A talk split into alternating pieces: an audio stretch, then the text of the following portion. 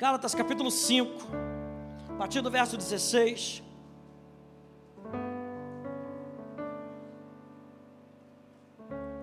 Diz assim: Digo, porém, andai no espírito, porque a nossa chamada é para a gente viver no espírito, andar no espírito, pensar no espírito, falar coisas espirituais. Jesus não nos salvou de uma velha vida para a gente andar de uma velha maneira. Jesus não nos tirou do inferno para a gente andar com uma mentalidade infernal. Ele nos capacita para que a gente ande no Espírito, aleluia. Andai no Espírito e jamais satisfareis a concupiscência da carne. Porque a carne milita contra o Espírito e o Espírito contra a carne, porque são opostos entre si para que não façais o que porventura seja do vosso querer, e aqui minha adição, seja do vosso querer transformado. Seja daquilo que Deus está falando no seu coração. Por quê? Porque o querer e o realizar vem dele. Se você é nova criatura, esse querer pertence a ele. Ele está falando, a carne milita contra o querer de Deus em você, e o querer de Deus em você se torna o seu querer.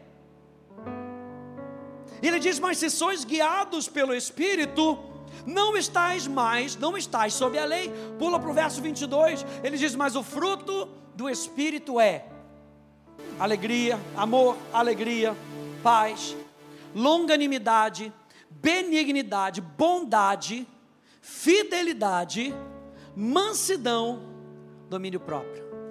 Contra essas coisas não há lei.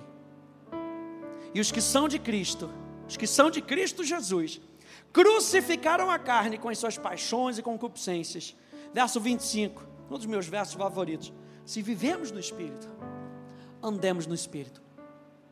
O apóstolo Paulo, aqui nesse verso 25, diz: Se você vive na realidade do Espírito, extravasa essa realidade em tudo aquilo que você faz. Se você vive no Espírito e o Espírito vive em você, então pratique a vida do Espírito. E a vida do Espírito é amor, alegria, paz, paciência, benignidade, bondade, fidelidade, mansidão, domínio próprio. O fruto do Espírito, gente, é a manifestação da natureza de Deus em nós. Diga assim comigo: o fruto do Espírito é Deus se manifestando em mim é a manifestação de Deus em nós. Quando nós nascemos de novo, olha só que interessante, que maravilha, que Ele nos coloca numa família, mas Ele não só nos coloca numa família, Ele nos coloca numa família de iguais. Quando nós nascemos de novo, Ele coloca um Espírito em mim, transforma a minha vida, coloca um Espírito em você, o mesmo Espírito, e transforma a sua vida, ao ponto de você ter algo dentro de você que pode frutificar. Esse fruto é a produção do Espírito no nosso espírito. Quando você lê aqui sobre o fruto do Espírito, saiba que é a vida do Espírito no seu espírito. Por isso é que nós precisamos nascer de novo. É a essência do Espírito produzindo uma nova realidade em mim e em você. Quando você olha para João, você vê o quanto João era nervosinho. O quanto João era meio esquentadinho. Não, eles não estão querendo receber a gente. Se o senhor quiser, a gente manda descer fogo do céu. É só o senhor pedir que agora a gente entendeu esse lance de autoridade. A gente manda descer. E aí? Aí você vê as cartas do apóstolo João. É só amor, amor, amor, amor. Aí você vê Pedro. Você vê o, o bocudo do Pedro. E você vê as epístolas de Pedro, as declarações que Pedro faz. Ou seja, antes o que Pedro muitas vezes falava era da sua cabeça. Mas a gente vê um Pedro transformado, falando das coisas do Espírito. O que, que é isso? É a vida do Espírito em nós, é a essência de Deus em nós. O fruto do Espírito é uma parceria entre Deus e você. Então, quando você está vendo o fruto do Espírito, você está vendo uma parceria, diga parceria. O amor é parceria de Deus com você. A alegria é a parceria de Deus com você. A paz, que é o que a gente vai falar hoje, é uma parceria de Deus com você. Então a primeira coisa que a gente tem que entender, gente, para que nós possamos experimentar essa dimensão do fruto do Espírito, é que é necessário nascer de novo. Tema da minha mensagem hoje: paz com Deus. É necessário nascer de novo. Igual Jesus virar lá para Nicodemos, falar: Nicodemos, importa-vos nascer de novo. Aquele que nasce da carne é carne, aquele que nasce do espírito é espírito. Importa nascer da água e do espírito. É muito importante para que eu e você possamos ter atitudes diferentes. Nós precisamos ter uma realidade diferente dentro de nós. Meu Deus. Para que eu e você possamos ter atitudes diferentes, não basta ter apenas uma consciência de que eu preciso mudar, eu preciso ser transformado de dentro para fora. Eu preciso de uma realidade superior aos meus desejos, uma realidade superior à minha carne, uma realidade superior à natureza do pecado. E essa realidade, quando você entrega a sua vida para Jesus, essa realidade se instala dentro de você. Existe uma realidade superior à sua personalidade mundana, à sua personalidade decaída a sua personalidade que se rende às coisas desse mundo. Existe uma realidade dentro de nós. A gente só precisa aprender a nos render à realidade de Cristo em nós. Abra comigo em Romanos capítulo 5. Romanos, volta aí um pouquinho.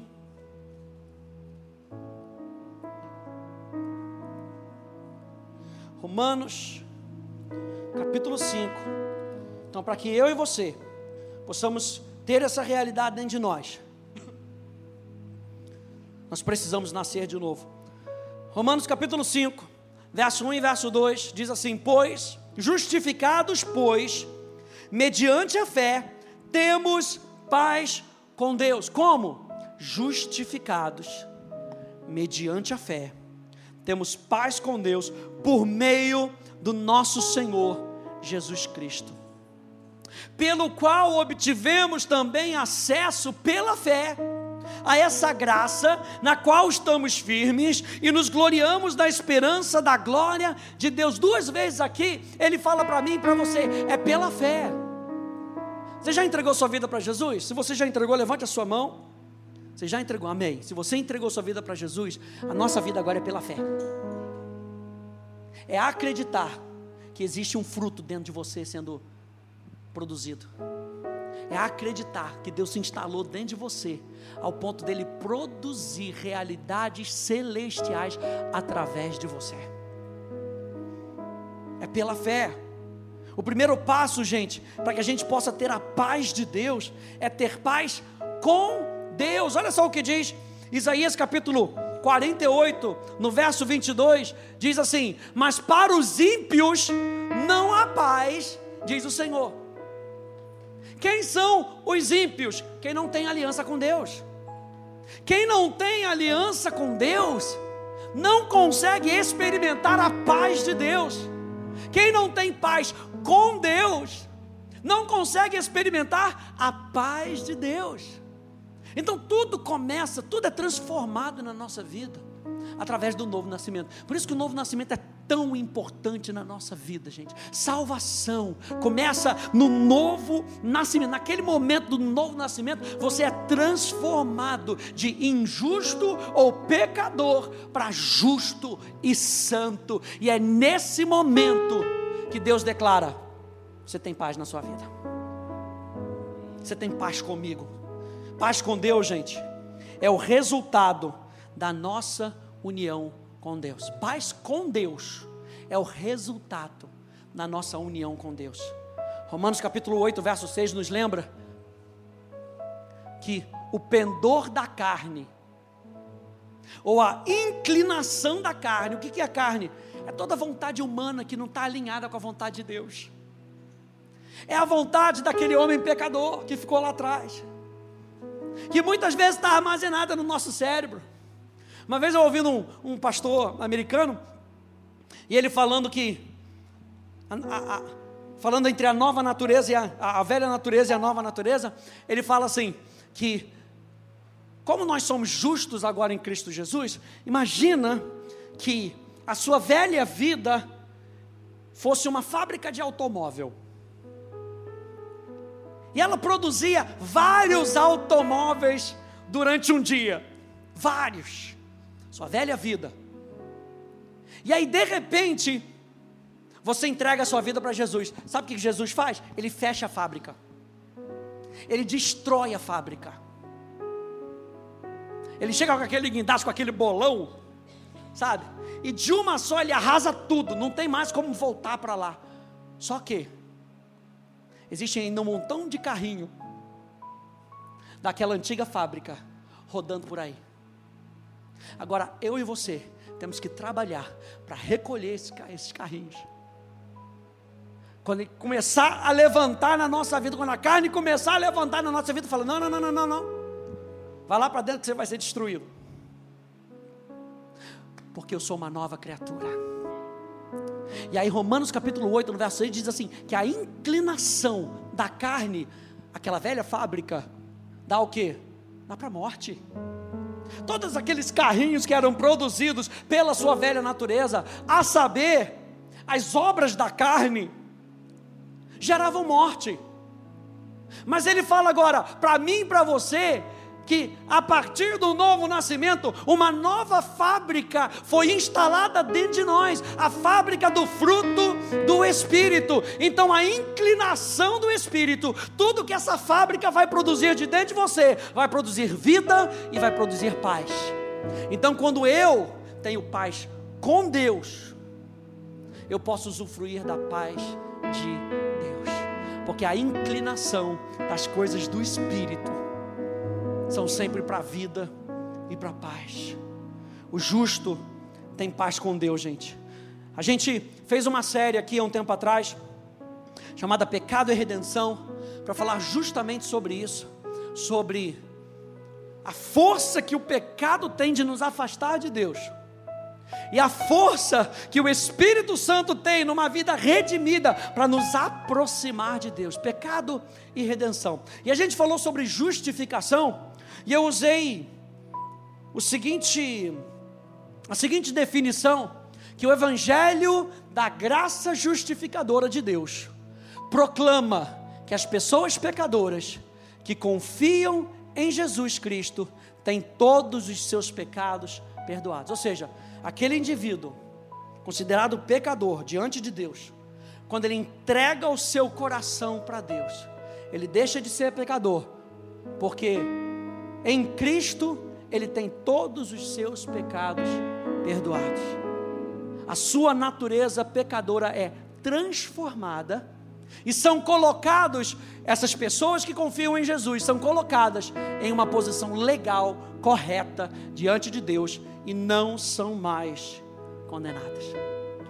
A gente está falando que para que a gente possa ter paz com Deus, nós precisamos nascer de novo. E olha só o que, que diz Isaías capítulo 32. Ele diz: Então a justiça habitará no deserto, e a retidão, ou seja, a retidão moral, a retidão espiritual, em cada área, em cada relação uns com os outros, habitará no campo frutífero. E o efeito da justiça será paz. O efeito do novo nascimento, e nesse novo nascimento, eu e você sermos declarados justos, qual é o efeito disso na nossa vida? Existe um senso de paz. Deus não está mais atrás de mim para me dar uma coça, Deus não está mais atrás de mim para tentar me dar uma banda e me pegar na esquina. Existe agora aquele senso de eu fiz paz com Deus. Não é interessante quando você talvez brigue com uma pessoa e aí você sabe que aquela pessoa está chateada com você e a pessoa é meio agressiva, você evita passar perto da pessoa. É ou não é? Quando eu fazia coisa errada em casa, eu tinha que evitar minha mãe, aleluia. Amém? Glória a Deus, irmão lá atrás pegou. Tinha que evitar. Porque senão chinelava, coía, pegava. O chinelo da minha mãe fazia, era igual bumerangue, gente. Aleluia. Pegava, olha, estou aí, sem trauma, só para hashtag fica estou sem trauma, sem problema nenhum. Mas, gente, o ponto não é esse. O ponto é que quando você está ruim no relacionamento, você evita.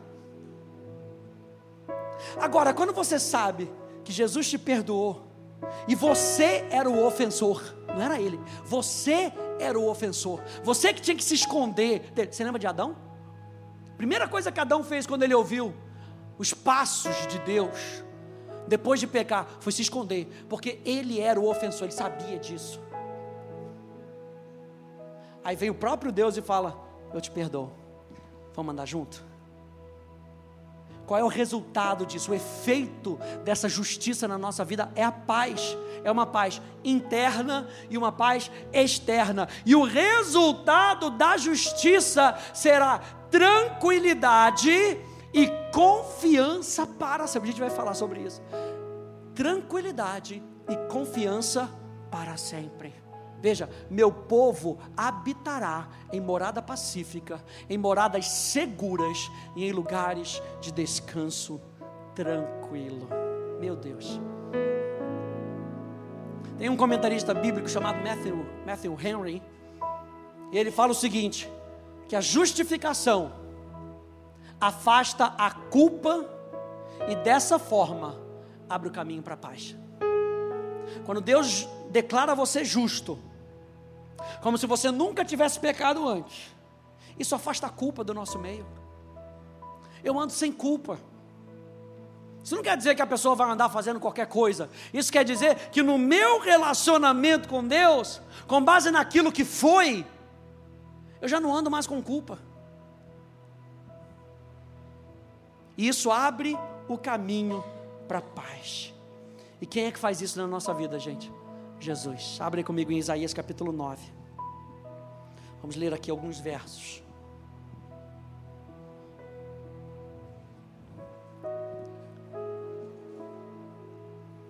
Paz com Deus. Diga paz com Deus. Isso. Isaías capítulo 9.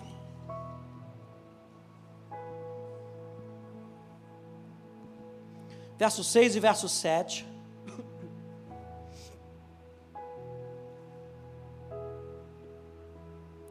Diz: Porque o menino nos nasceu, um filho se nos deu, o governo está sobre os seus ombros, e o seu nome será Maravilhoso Conselheiro, Deus Forte, Pai da eternidade, Príncipe da paz. Verso 7. Ele estenderá o seu governo. E a palavra governo aqui tem o sentido da esfera, a realidade onde Deus domina. Ele estenderá o seu governo. Imagina que eu estou aqui, e eu sou o príncipe da paz. E esse aqui é o meu governo, é o meu domínio. E a Renata vem e ela fala: Eu vou dedicar a minha vida para você, Senhor Jesus. Jesus estende o seu governo.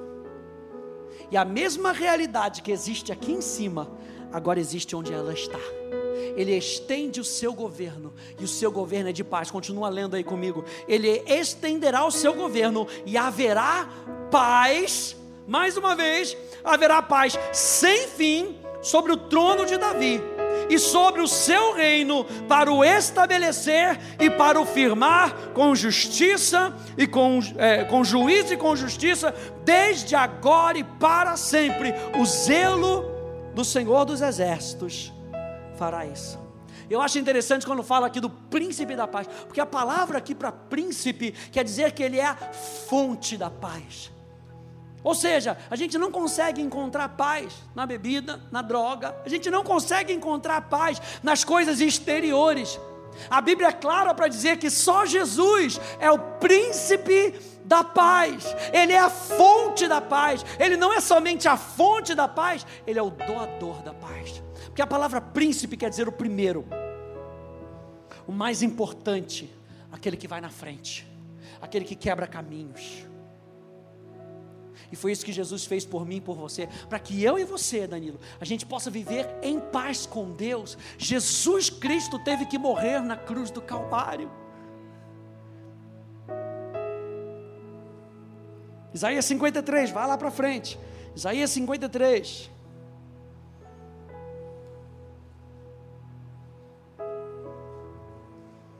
Aleluia. Só a introdução. Aleluia. Ele é o príncipe da paz. Isso tem que estar forte no nosso coração, gente.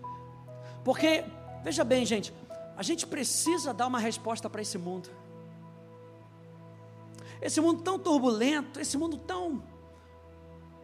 Gente, a única coisa que resolve é Jesus. A única pessoa que resolve é Jesus. Não importa quem vai entrar na política e quem vai sair da política. A única coisa que resolve, a única pessoa que resolve é Jesus. Ele é o príncipe da paz. E a gente tem que estar certo isso no nosso coração. Que vai adiantar ficar brigando um com o outro se só Jesus é a fonte da paz? Vai ficar, vai adiantar tentar argumentar nas coisas da carne, se só Jesus é o doador de paz. Isso tem que estar forte no nosso coração, tem que estar certo no nosso coração. Assim como nós sabemos que sabemos que sabemos que somos salvos, a gente tem que saber que sabe que sabe que a única paz que pode imperar, que pode governar sobre a nossa vida, sobre a nossa vida, é a paz que vem de Jesus.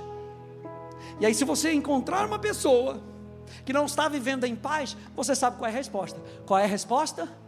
Jesus. Não tem outra. Porque nós acreditamos na Bíblia. Quem acredita na Bíblia? Aleluia. Tem um povo que ainda acredita na Bíblia. Amém. Jesus é a fonte da paz verso Isaías 53, né, que eu pedi para você aí. Isaías 53, verso 4, verso 5, diz: Certamente ele tomou sobre si as nossas enfermidades e as nossas dores levou sobre si, e nós o considerávamos como aflito, ferido de Deus e oprimido. Mas ele foi traspassado por causa das nossas transgressões e esmagado por causa das nossas iniquidades. O castigo que nos traz a paz. Eu gosto dessa versão. Traz para o presente. O castigo que nos traz a paz estava sobre ele. Ou seja, paz chega através de Jesus. A paz vem através do sacrifício de Jesus. O castigo que nos traz a paz estava sobre ele, e pelas suas pisaduras, aí sim no passado, nós fomos sarados. Fala comigo em Efésios, lá para frente. Efésios capítulo 2.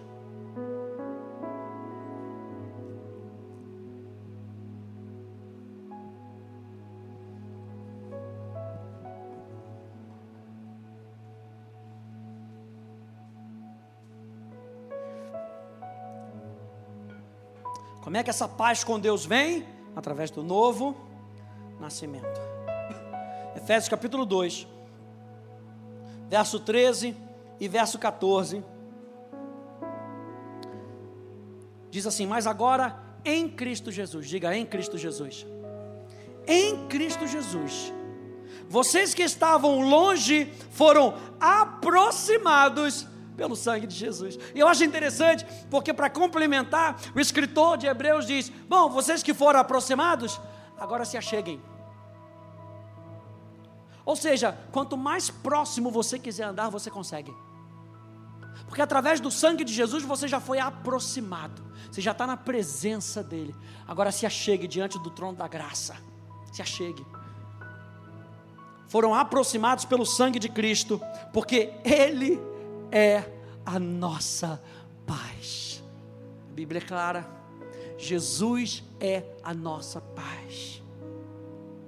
De dois povos ele fez um só, e na sua carne derrubou a parede de separação que estava no meio, ou seja, a inimizade. A chave para a paz, gente, está no nosso relacionamento com Jesus pela fé. A chave para a paz com Deus está no nosso relacionamento com Jesus pela fé. E a gente começou lendo Romanos capítulo 5, verso 1: justificados mediante a fé. Temos paz com Deus. Então, como é que nós esperamos a paz com Deus nós experimentamos através do sacrifício de Jesus, num relacionamento com Jesus. E aí que a gente lembra que Jesus, falando da sua, da sua morte, da sua. É, é, ele, ele, ele tendo que ir, tendo que deixar os discípulos, ele fala: gente, não fica triste não. Não fica triste, eu não vou deixar vocês sozinhos. Aí em João capítulo 14, ele nos lembra. Não é isso aqui, não, não botei. João capítulo 14, verso 27. Deixo com vocês a paz, a minha paz eu lhes dou. Eu não dou como o mundo a dá, porque o mundo dá do lado de fora, Jesus dá a paz do lado de dentro. O mundo dá uma paz transitória, Jesus dá uma paz eterna. Nós estamos falando do nosso relacionamento com Deus. Tema de hoje, paz com Deus, falando do nosso relacionamento com Deus, gente. Tudo começa na nossa vida com o nosso relacionamento com Deus. A única forma então de nós termos paz com Deus é mediante a fé no sacrifício de Jesus, que nos justifica daquilo que nos afastava de Deus, que nos justifica daquilo que nos afastava de Deus, ou seja, o pecado. Paz com Deus, então, gente, é o estado, não é um sentimento. A gente vai ver isso mais para frente. Não é um sentimento. Paz com Deus é o estado, é a condição, é a posição de alguém justificado e reconciliado em união com Deus. Então, se perguntarem qual é a sua posição hoje diante de Deus, você pode falar uma posição de paz. Eu tenho paz com Deus eu te, pela fé, eu tenho paz com Deus. Mas, pastor, eu não estou me sentindo. Eu ainda me sinto um pecador. A gente não vive por aquilo que a gente sente. A gente aprende a viver por aquilo que nós cremos. Justificados, pois, mediante a fé, temos paz com Deus. Paz com Deus é o estado, é a condição, é quem você é como nova criatura. Você tem paz com Deus de alguém que vive em união com Deus. E uma vez, gente, reconciliados, sabendo que somos verdadeiramente amados, existe uma segurança no nosso relacionamento com Deus. Uma vez que eu e você fui reconciliar, fomos reconciliados. Uma vez que existe esse verdadeiro conhecimento que nós somos amados existe uma segurança. Em tudo isso que a gente fala de fruto do Espírito, a gente sempre volta para o amor. Porque cada elemento do fruto do Espírito é uma dimensão do amor de Deus em nós e através de nós. Então, gente, anota aí que a paz é a segurança do amor. A paz é a segurança do amor.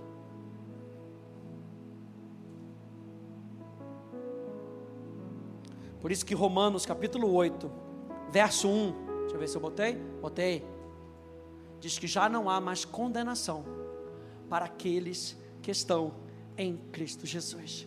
E se já não há mais condenação, eu não vivo mais debaixo de condenação. Número dois, eu não permito mais condenação do inferno sobre a minha vida. Isso muda a maneira como a gente vive nesse mundo, gente.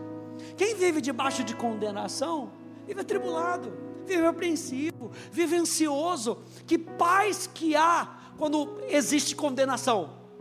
Onde há condenação, a paz foge do outro lado. Porque ou não é? Você não sabe quando você vai morrer? Ou, ou, pensa naqueles condenados da Bíblia. Ah, você vai ser condenado, vai ter a sua sentença de condenação. Sentença de condenação é sentença de morte. E aí, quando é que eu vou morrer? Como é que vai ser minha morte? Vai ser sofrida? Não vai ser sofrida? Aí, a pessoa não vive em paz. E Jesus já deixa bem claro: se você está em Cristo Jesus, lembra que a sua posição, o seu estado e a sua condição mudou. Se você está em Cristo Jesus, já não há mais condenação. A condenação do inferno não pode ter mais efeito sobre a sua vida. Por quê? Porque você sabe que a sua condição mudou.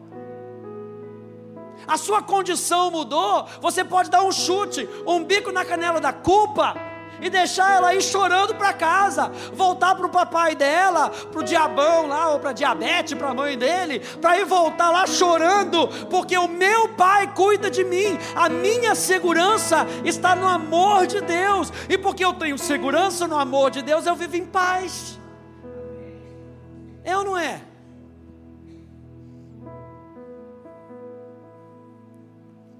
Você tem um irmão mais velho, maior do que todo mundo e que anda do seu lado, você vai viver com, com medo dos outros que fica fazendo bullying com você?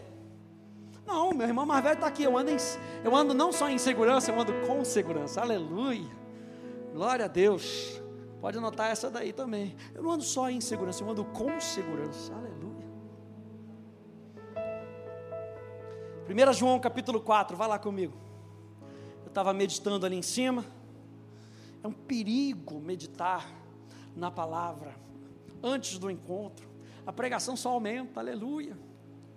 É um perigo. E eu estava meditando em 1 João, capítulo 4.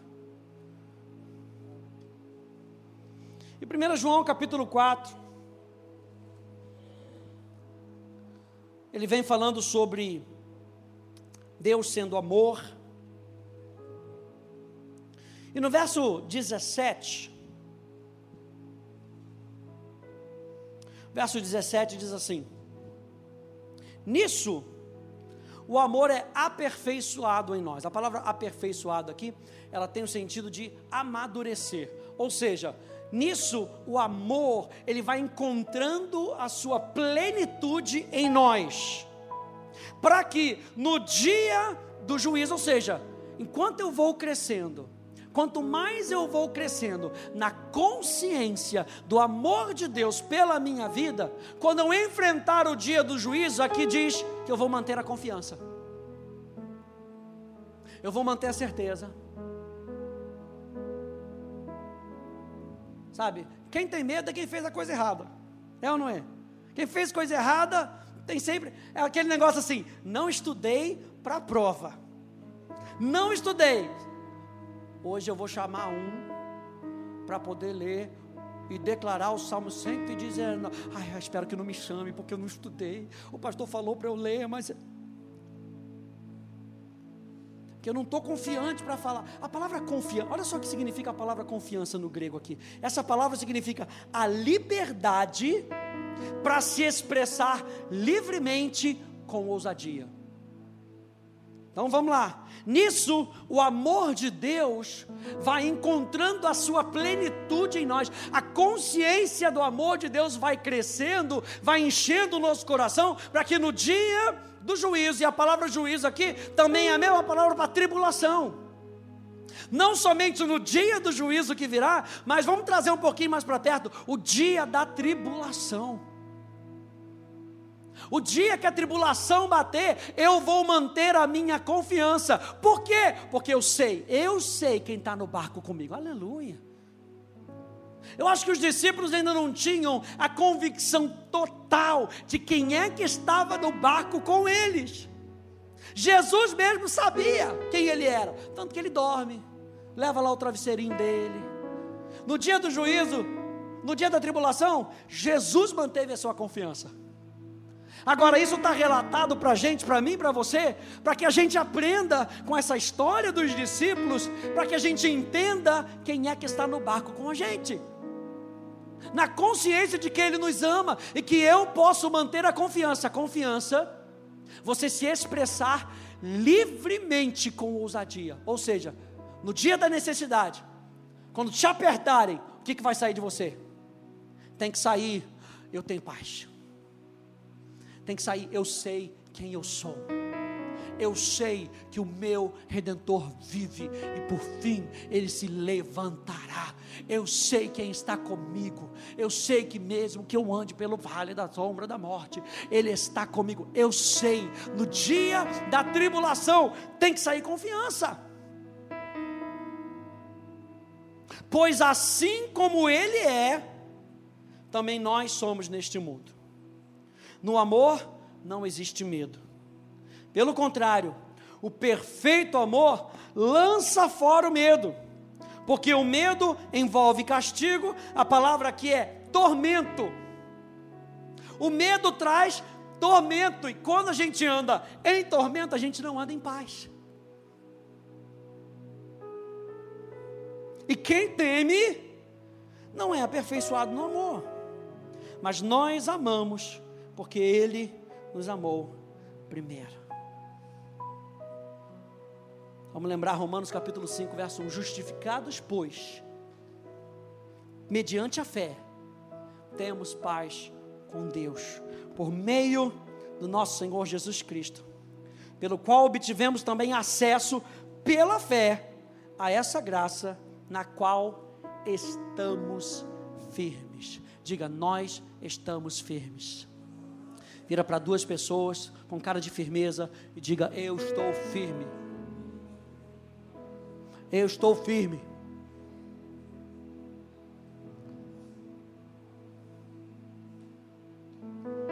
Meu Deus. A obra da cruz. Ah. Uh. Então o que é a paz? Nós falamos que paz é a segurança do amor. Presta atenção, olha. Paz é quando descansamos no amor. Paz é a segurança do amor. Paz é quando nós descansamos no amor. Porque quando nós descansamos no amor, o verdadeiro amor lança fora todo o medo. E quando o medo sai, a tormenta sai. A obra da cruz, então, nos dá o direito de termos paz em quaisquer circunstâncias. Mudou a sua condição, mudou a sua realidade, mudou a sua oportunidade. A obra da cruz nos dá o direito de termos paz em quaisquer circunstâncias. Eu vou terminar com essa frase. Semana que vem a gente continua. Mas a paz com Deus, isso que nós estamos falando agora, como resultado da justiça, como resultado de nós nascermos de novo, é uma decisão de uma vez por todas. Se nascer de novo é algo que eu experimento de uma vez por todas, a obra de Jesus é de uma vez por todas, a paz com Deus é de uma vez por todas. Através do sacrifício de Jesus que nos fez filhos, mas a paz de Deus, ter a consciência da paz de Deus é uma decisão diária com base no quanto eu conheço a paz com Deus. E é isso que a gente vai ver agora para frente. Sabendo que eu tenho paz com Deus, como é que agora ao longo do meu caminho eu experimento a paz de Deus? Eu experimento essa nova realidade. E é isso que a gente vai ver nessa série. Amém, gente? Fecha um pouquinho os teus olhos.